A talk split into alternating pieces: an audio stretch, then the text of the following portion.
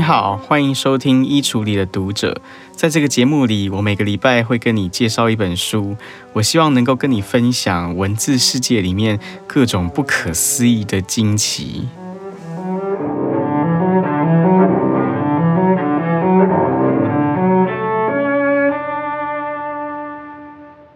有些朋友问说，我们这个节目的名称叫《衣橱里的读者》，那为什么叫《衣橱里的读者》呢？其实这还真的是有一个原因哦，因为我住的这个社区呢，不是一个特别安静的社区，它离铁道很近，所以有时候会有火车的声音，当然还有汽车声、机车声，会有时候有小朋友在打球的声音。那我觉得我把我自己关在我们家的衣橱里面，是一个特别理想的空间，因为旁边就充满了衣服，然后它刚好可以吸音，就不会有太大的回音，然后外面的声音比较听不见，所以我通常都是在这个地方录音，所以我叫它做衣橱里的读者。所以除了这个原因之外呢，我觉得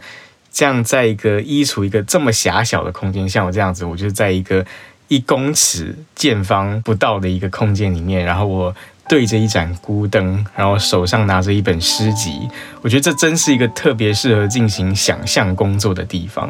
因为你完全就可以很容易的想象，在这个狭小的空间之外，它其实可能什么都没有。它也许是一个浩瀚的宇宙，然后外面空无一物，可以想象你是在一个太空舱里面，然后你非常的孤独，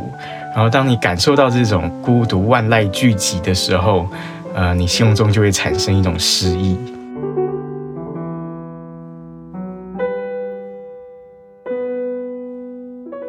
啊、如果你听了以上我说的话，你真的产生了一种诗意的话，那就太好了，因为我们今天就是要来读诗的。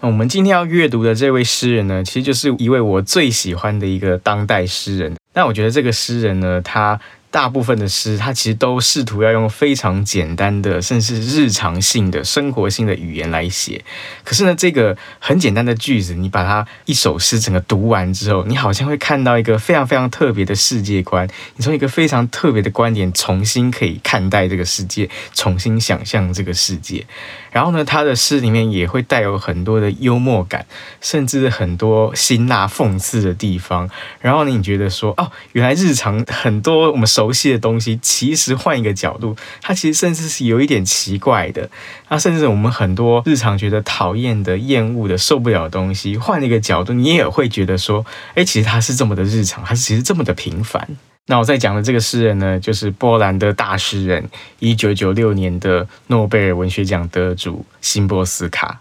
我知道有一些朋友是不喜欢读诗的，有一些人呢，我知道他们甚至连呃小说都不读，就一切的虚构文学、诗、小说、戏剧，他们都不喜欢，因为他们觉得那不是真的东西，那是虚构的，那是假的。然后读这些东西对人生好像没有什么帮助。但是我觉得其实不是这样子，因为我觉得很多时候，呃，我们人生当中那些没有真正发生的事情，其实它也不断在影响着我们。就比如说，有时候可能我们难免会对过去做的一些决定有一些后悔，就你可能会觉得说，我为什么做了现在这个工作？如果我当初做的那个工作该有多好？就为什么我选了现在这个专业？当初如果我念了另外一个专业该有多好？或者在婚姻里面，呃，为什么我选了这个人当伴侣？如果当初我选另一个人，他有多好？其实这个时候，你就是在用一个没有发生过的事情，你在重新审视你自己已经发生的现实的人生，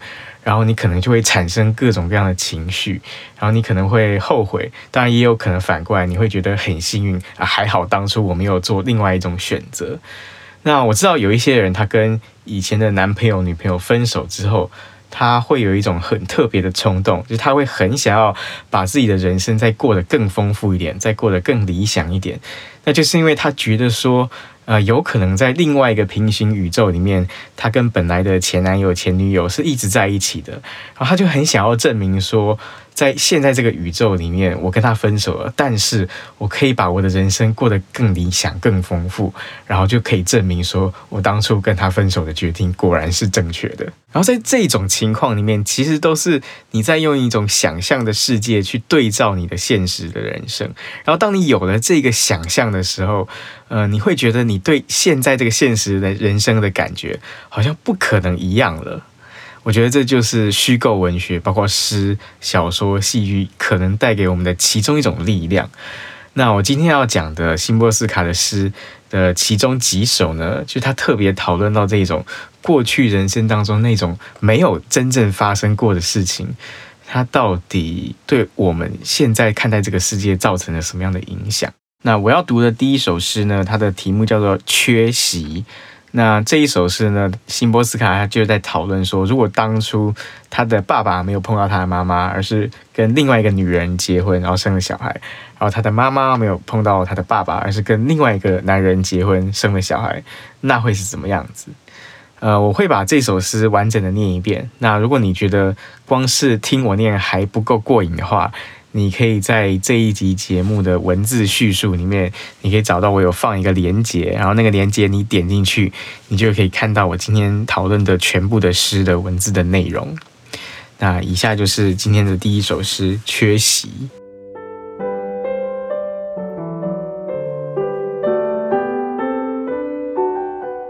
差一点点，我母亲可能就嫁给。来自兹敦斯卡沃拉的兹比格涅夫 B 先生，他们若有个女儿，不会是我，也许比较会记名字和脸孔，任何旋律一听不忘，擅长分辨鸟类，化学和物理成绩优异，波兰文较差，却偷偷写诗，一出手就比我的诗迷人许多，差一点点。我父亲可能就在同一时间娶了来自扎科帕内的雅德维加 R 小姐。他们若有个女儿，也不会是我，也许会比较顽固地坚持立场，一无所惧地跳进深水中，容易为集体情绪所感染，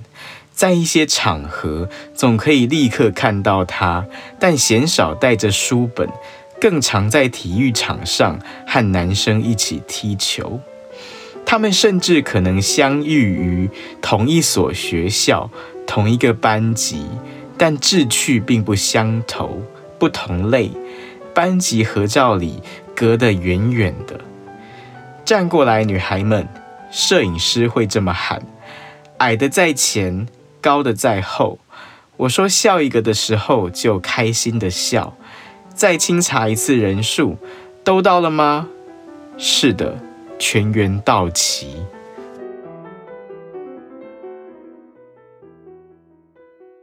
那这首诗讲的就是说，如果因为一些过去的机缘巧合，你没有出生，你没有存在在这个世界上，那会怎么样？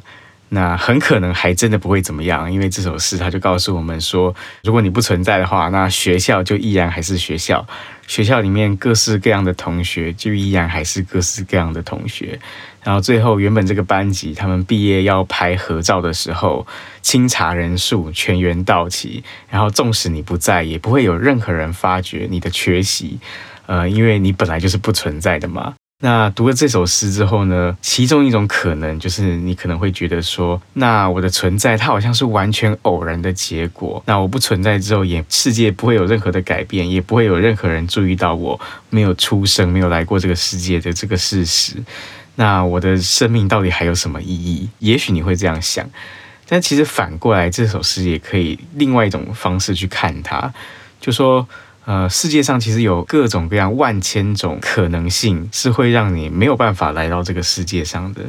但是就是那么刚巧，你就是被生出来。呃，你就是来到这个世界上就存在了，因为你的存在，所以你就可以去经验那些生而为人你可以去经验的事情。比方说，你作为一个小孩，经验你的童年，然后你去到学校，然后你可以跟很多同学认识，可以交朋友，然后你可以跟他们吵架，可以闹翻。但无论如何，到最后毕业的时候，你们会在一起拍一张合照。也就是说，在万千种机缘巧合当中，你的偶然的存在。其实就造就了你可以去经验那些我刚刚说的那些所有的事情，那这是不是也是一种幸运？那我觉得新波斯卡其实他就特别喜欢，也特别擅长去探讨这种如果我不存在，世界会怎么样的这种课题。呃，比如说在辛波斯卡他比较早期的一首诗里面，也是几乎完全一样的主题，叫做车站。那我觉得这首诗呢，甚至比刚刚那首缺席还要写得更加的精彩，更加的好玩。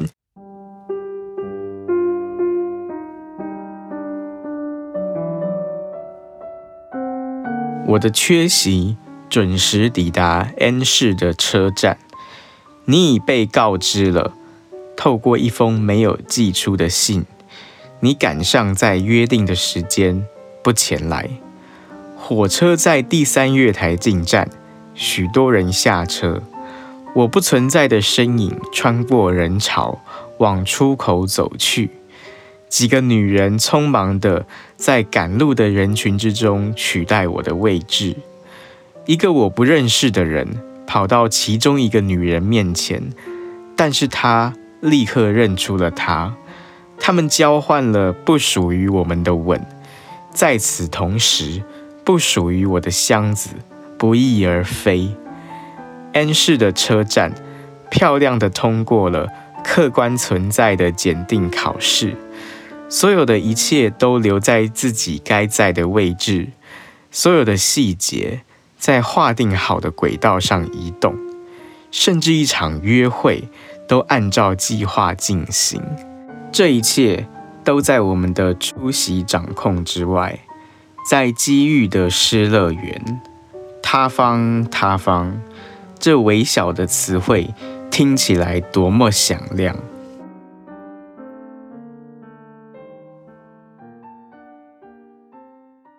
那这首诗其实是非常相似的主题哦，就是说如果你不存在了，世界会怎么样？那这首诗同样可能它带给我们两种不同的感受。第一种感受就是说，你的存在很可能是完全没有任何重要性的。就是如果你不去做你计划好的那些事情，还是会有别人直接递补上你的位置，然后去做你本来要做的事。就算你没有跟这个男人约见面，也会有别的人跟他约见面；你没有跟他接吻，也会有别人跟他接吻。然后呢，你好像可能会对这个客观的存在的世界感到一种疏离，因为你好像有或没有，这个世界有你没你，好像都一样。你可能会觉得自己很渺小，完全没有重要性。但是你可能也有另外一种角度去看它，就说你毕竟还是存在在这个世界上啊。然后因为你的存在，你在这个世界上，你就有很多事情可以去做。你可以到这个车站，你可以跟别人约会。你可以跟别人接吻，然后你可以丢失到你的箱子，这都是你有可能发生在你这个世界上，发生在你身上，然后你可以去经验的事情。那这是不是也是一种幸运？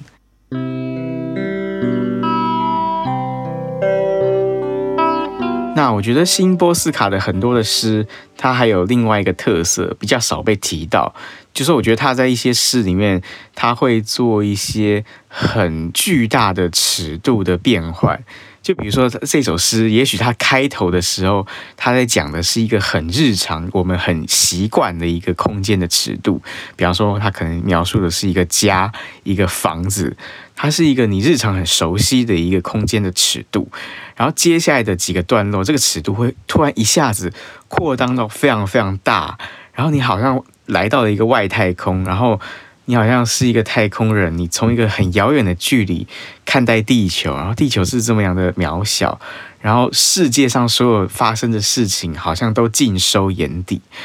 然后呢，讲完这一段之后，突然又回到原本的那个日常尺度里面去。然后我觉得这些这种尺度的瞬间的快速的变换，往往会带给我一种很巨大的失意的感受。因为当你经历过刚刚说的那个，你把世间的一切好像都尽收眼底，世界的一切的事情好像在你眼皮子底下发生过了。然后你对它产生一个距离，站在一个距离看待这个世界之后，然后你突然再回到原本熟悉的那个空间尺度，回到你的家，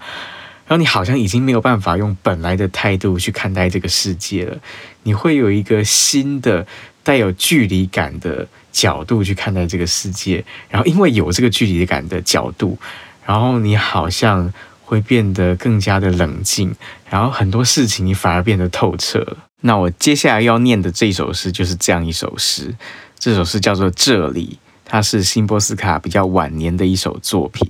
那因为这首诗比较长，所以我不会把它完整的念完。所以如果你听不过瘾的话，你就可以在这个节目的描述的文字里面去找到那个连结，就点进去，你就可以看到这首诗的完整样貌。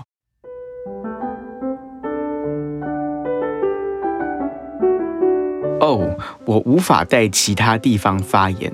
但在这里，在地球上，我们各项物资充裕。在这里，我们制造椅子和哀愁，剪刀、小提琴、感性、晶体管、水坝、玩笑和茶杯。那是这首诗的第一段，在第一段里面，它还是维持在一个日常的尺度，然后它提供我们很多具体的我们平常可能熟悉的东西，剪刀、小提琴、水杯、水坝这些东西，我们可能都看过。然后在下一段呢，他就在讲这个世界之外，地球之外，可能还有其他的世界。他说，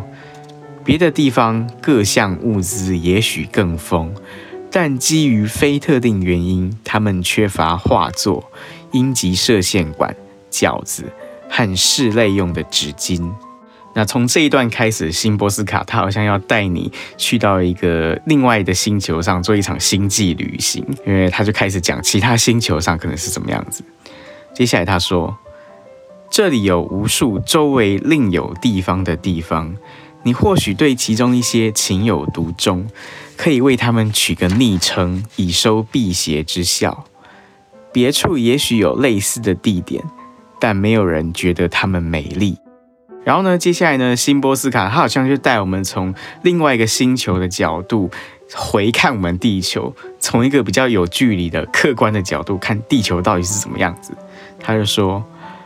无知在这里超时工作，不断的计算、比较、测量、下结论、找原因。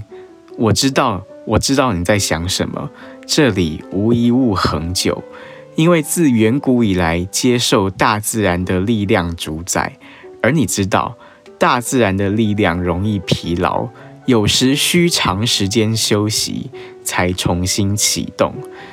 那在这一段里面，辛波斯卡他其实就在回应说，呃，人类有时候其实是无知的。为什么无知呢？因为我们总是想要去掠夺大自然，我们想要去榨取大自然的各种资源，然后我们对大自然做各种。计算各种比较，各种测量，我们想要去利用它们。我们觉得我们可以控制大自然，可是其实无一物恒久，就大自然总是不断会变化，而且呢，大自然是容易疲劳的。你过度的利用它，你就忘记说，其实它需要长时间的休息。那这其实显示说，有时候我们人类对大自然实在太无情了，我们太太喜欢利用它们啊。但是其实本质上，他觉得这是一种无知。那在下面一段呢，辛波斯卡讲到的是人类的更大一种无知，或甚至是愚蠢，那就是战争。他说：“我知道你接下来会想什么，战争，战争，战争，但还是有中场休息的时候。立正，人类是邪恶的；稍息，人类是善良的。立正时创造了荒原，少息时挥汗建造了房屋，然后尽快入住。”那这一段就是在讲说，呃，其实有时候人类是会发动战争，那是非常无情的，人类可能是非常邪恶的，我们这样子对待彼此。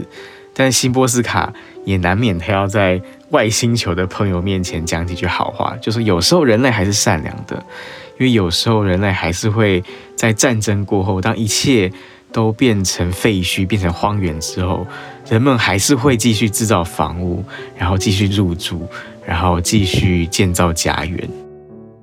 然后在这首诗的倒数第二段的地方，我觉得辛波斯卡他就写了一个非常漂亮的段落。然后这个段落就是在讲说，如果你是从外太空的角度，你看到地球在太阳系当中运转，那这个地球会显现出什么样的样貌？他就说，再补充一点，你可免费在行星的旋转木马上旋转。而且和他一起搭乘星际暴风雪的便车，令人炫目的光年如此迅捷，地球上无一物来得及颤抖。那我觉得这一段特别有趣哦，就是说那个太阳系，整个太阳系的尺度当然是非常巨大的，是地球上的渺小的人类去很难想象的。可他就好像把这个太阳系的行星的运转，尤其是地球的运转，他把它说成好像是一个旋转木马的游戏。但是呢，你是唯有站在一个光年之外的尺度，你才可能看到说这个旋转木马的运作。当你人身在地球上面的时候，其实你是没有感觉的。然后这首诗的最后一段呢，他就突然带我们回到这个原本我们熟悉的地球里面，我们熟悉的家园的尺度上面去。最后一段，他就说：“请仔细看，桌子还立在原本的位置，纸张依然在原先摊开的地方，微微风吹进半开的窗户，墙壁上没有任何可怕的裂缝，会让风把你吹向乌有。”呃，每次读这一首诗，读到这个段落的时候，我整个都会起鸡皮疙瘩，因为我觉得这个空间尺度的转换真的是非常的美妙。就他上一段他还在讲的是说，你好像站在外太空的一个角度，然后你看待整个太阳系，好像是一个旋转木马，然后这个世界这么的童话，这么的美妙，然后突然一个瞬间，下一个瞬间，这首诗要结束的时候。你看，瞬间回到那个本来的那个书桌。你在阅读这首诗的时候，他告诉你说，桌子还立在原本的位置，就好像你出去出发这一场星际的旅行。透过这首诗，你读完了回来的时候，一切还是原本的样貌，纸张依然在原本摊开的地方。然后你好像进行一个非常不可思议的想象世界的冒险。可是呢，他告诉你说，墙壁上没有任何可怕的裂缝，会让风把你吹向乌有。就说想象力的冒险，它毕竟还是一个非常安全的冒险，一切都在想象之中发生，然后你不会有任何的生命安全的威胁。可是问题是，当你经过这一趟诗所带给你的想象力的冒险，你回来之后。你在看待这些完全一样的事物，完全一样的桌子、椅子、纸张，你好像整个人已经不一样了。你好像已经看过了这个世界它渺小的样子，你看过了这个世界上面人类的无知的样子，然后你也看过这个世界的人类他在战争之后，他努力想要重新建造家园的那种愿望。当你看过这一切之后，你再回来。呃，你整个人好像都已经不同了。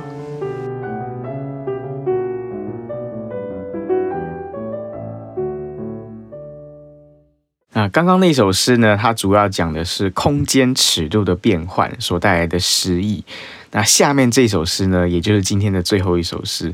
它讲的就是时间尺度的变换所带来的一种诗意。这首诗叫做《少女》。那这首诗也是辛波斯卡晚年的时候写的诗。我少女，如果她突然此地此刻站在我面前，我需要把她当亲人一样的欢迎，即使对我而言，她既陌生又遥远。掉一滴眼泪，亲她的额头，仅仅因为我们同一天生日。我们之间有很多不同点，或许只有骨头相同，头盖骨、眼窝。因为他的眼睛似乎稍稍大些，眉毛长些，个子高些，而且全身紧裹着光洁无瑕的肌肤。我们的确有共通的亲友，在他的世界里几乎全都健在，在我的世界里则几乎无一幸存于同样的生活圈。我们如此迥异，谈论和思考的事情截然不同。他几近无知，却坚守更高的目标。我远比他见多识广，却充满疑虑。他给我看他写的诗，字迹清晰工整。我已封笔多年，我读那些诗，读诗。嗯，那首也许还不错。如果改短一点，再修订几个地方，其余似乎没啥看头。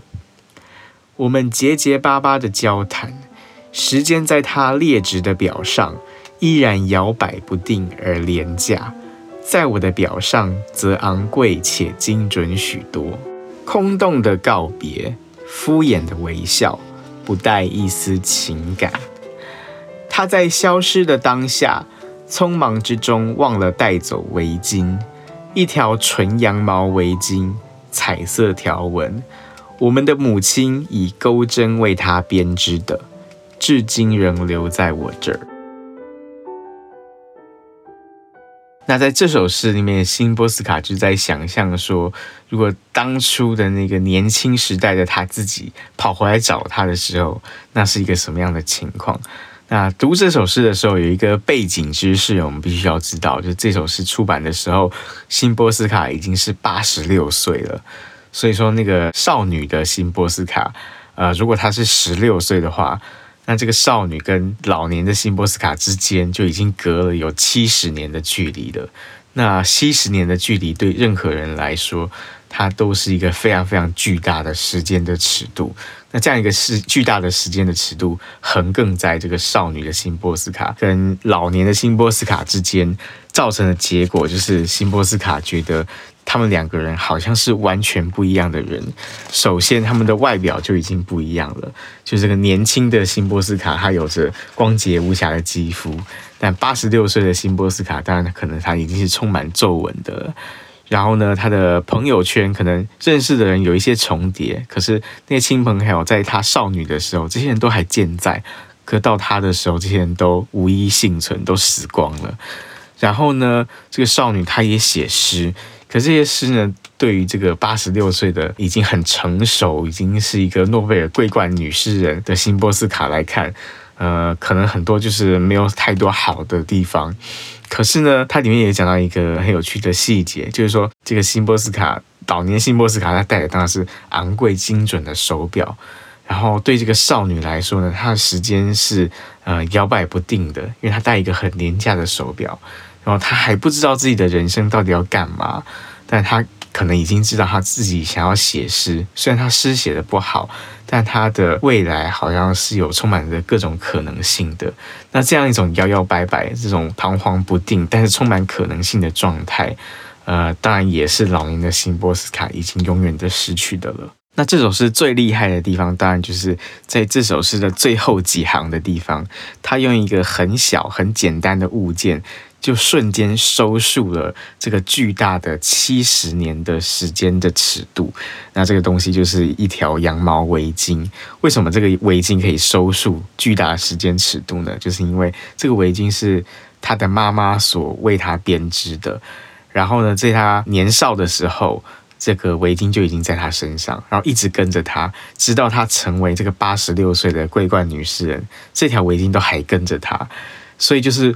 我们有什么样的证据能够说，当年那个已经跟我完全不一样的十六岁的少女，她跟我是同一个人的？那个唯一的证据就是那个妈妈所送给我们的那一条羊毛围巾。然后从这一首诗里面，它有一个瞬间的尺度的变换，它收束在这个围巾，然后从这个围巾里面，你好像就看到它蕴藏了，一方面是新波斯卡。他对少女时代的自己的一个回忆，同时你也看到，啊、里面有非常丰富的他对于妈妈的一种情感，所以我觉得这首诗真的是非常的厉害。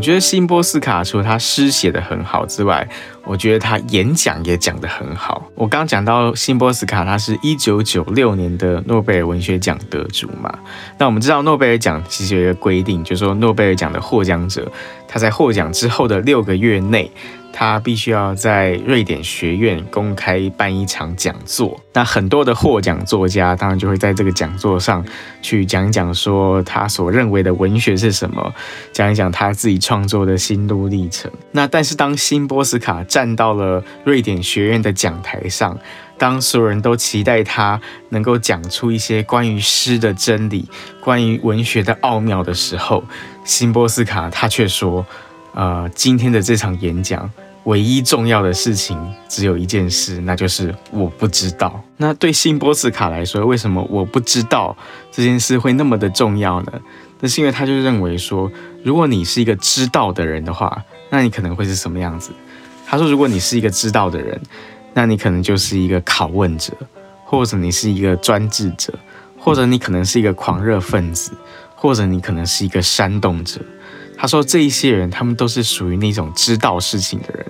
因为他们知道，他们相信他们所掌握的知识就是一切的真理，所以他们想要不顾一切的。不计代价的去推广他们所认为的这些真理，所以他们就会变成一个拷问者，变成专制者，变成狂热分子，或者是煽动者。但是诗人就不是这样，诗人不断在说的一句话就是我不知道，因为我不知道，所以他总是在怀疑。他总是在怀疑，所以他总是要创造诗歌，他要创造文学，他要创造一些本来不存在的东西，来帮助我们重新理解这个世界。然后一旦重新理解这个世界之后，他又会再开始怀疑，于是要创造新的诗歌，创造新的故事，然后再重新审视这个世界。辛波斯卡说，有一天，如果一个诗人当他说“我知道了”的时候，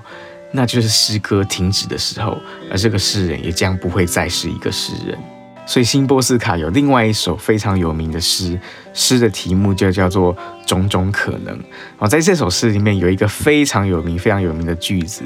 辛波斯卡他说：“我偏爱写诗的荒谬，胜过不写诗的荒谬。”那是因为对很多人来说，写诗是荒谬的。写诗它没有办法带来确定的事实，它没有办法为你带来很大的财富，没有办法为你带来很大的名声。可是问题是，辛波斯卡说，作为一个诗人，当你体会到诗所能够带来的种种不可思议的可能性之后，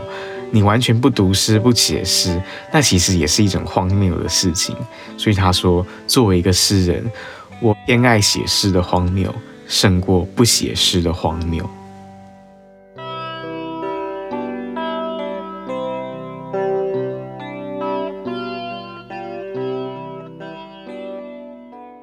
今天想要来回复一下一位听众朋友的提问，有一个朋友他说，他觉得我们这个节目的片头音乐特别好听，他想知道那到底是什么音乐。呃，容我说一句实话，就我这位朋友，我觉得你真是非常有品味啊，因为他的确不是随便的音乐，他是巴哈的无伴奏大提琴组曲当中的第一首，就是 G 大调序曲。然后呢，这个演奏的版本，它也不是一个随便的版本，它是大提琴家卡萨尔斯所演奏的版本。那卡萨尔斯的版本为什么重要呢？其中一个原因是因为卡萨尔斯他是世界上第一个。完整的录过巴哈的六首无伴奏大提琴组曲，完整的灌录唱片的一个大提琴家，就是他是第一个人。但是背后其实有一个故事可以讲哦，就在卡萨尔斯根据他自己的回忆，就在他年轻的时候，其实巴哈的无伴奏大提琴组曲其实不太受到那么样的重视。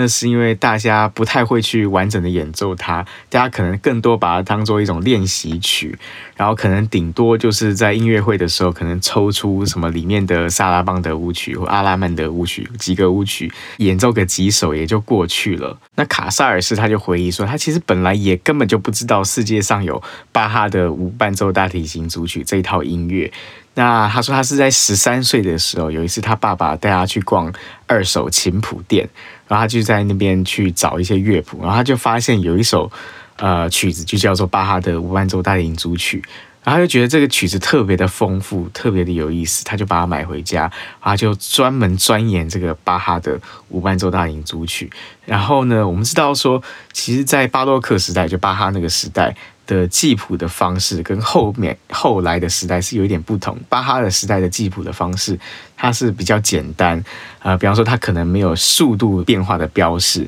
它可能没有强弱的标示。然后很多乐句，你们要怎么样去造句，你可能都要自自己去构思，你可能要依照你自己的品味去想，说这个音乐到底应该什么样的速度，然后这个每一颗音符之间到底要怎么样去组合。然后他研究这个东西，研究了非常非常久的时间，到了他二十五岁的时候，他才终于第一次公开演奏他全心钻研的这一套巴哈无伴奏大提琴组曲。然后一直到了他六十多岁的时候，也就是到了一九三六年的时候，他才真正第一次，他愿意在唱片里面去录下来，他演奏这一套完整的六首巴哈无伴奏大提琴组曲。所以我觉得这也是属于一个机缘巧合的故事，跟我们今天讲这个辛波斯卡的诗有一点像。就是如果这个世界呃没有巴哈的话，我们可能就没有这样的音乐。那就算这个世界有巴哈，如果没有卡萨尔斯这样的大提琴家去钻研它的话，也许我们今天就不会这么重视巴哈的无伴奏大提琴组曲，甚至我们可能不会发现说巴哈的大提琴组曲有这么多丰富的变化，然后有这么多不同的造句的可能性，然后一点点速度的不同，一点点节奏，一点点演奏技法的选择，可能都会造成非常丰富、非常不一样的效果。卡萨尔斯的版本呢，它是世界上最早的一个完整的版本嘛。那其实也是一个我个人特别喜欢的版本。就你听他的音乐，你会觉得这个版本它好像感情特别的直接。然后虽然它是一个比较老旧的录音的版本，但是你还是可以听得出来，它的琴音好像特别的干净，特别利落。然后所以我就把它放到我的片头的音乐里面。那下面我就要跟大家完整的放一次这一首巴哈的无伴奏大提琴组曲第一首 G 大调序曲。那在放音乐之前呢，请容许我稍微广告一下，就因为我们这个节目呢，它是一个比较新的节目，那所以呢，如果你还喜欢我们的节目的话，然后如果你是用 iPhone 听的话，那我非常希望你可以去 Apple Podcast 这个 APP 里面找到我们的节目，然后在下面评分，然后帮我留言。然后，或者你要对我一些指教的话，也可以在这个地方告诉我。那如果你是用 Android 的手机的话，或者你用其他的方式来听的话，那你也可以到，比方说脸书或者到 YouTube。上面就可以搜寻我们的节目，然后就可以给我留言。我都很期待收到大家的留言，因为我觉得，呃，透过做这个 podcast 节目，然后可以认识不同的朋友，我觉得这就是呃我最开心的事情。所以我非常的期待大家呃能够说你们对我的节目什么样的看法。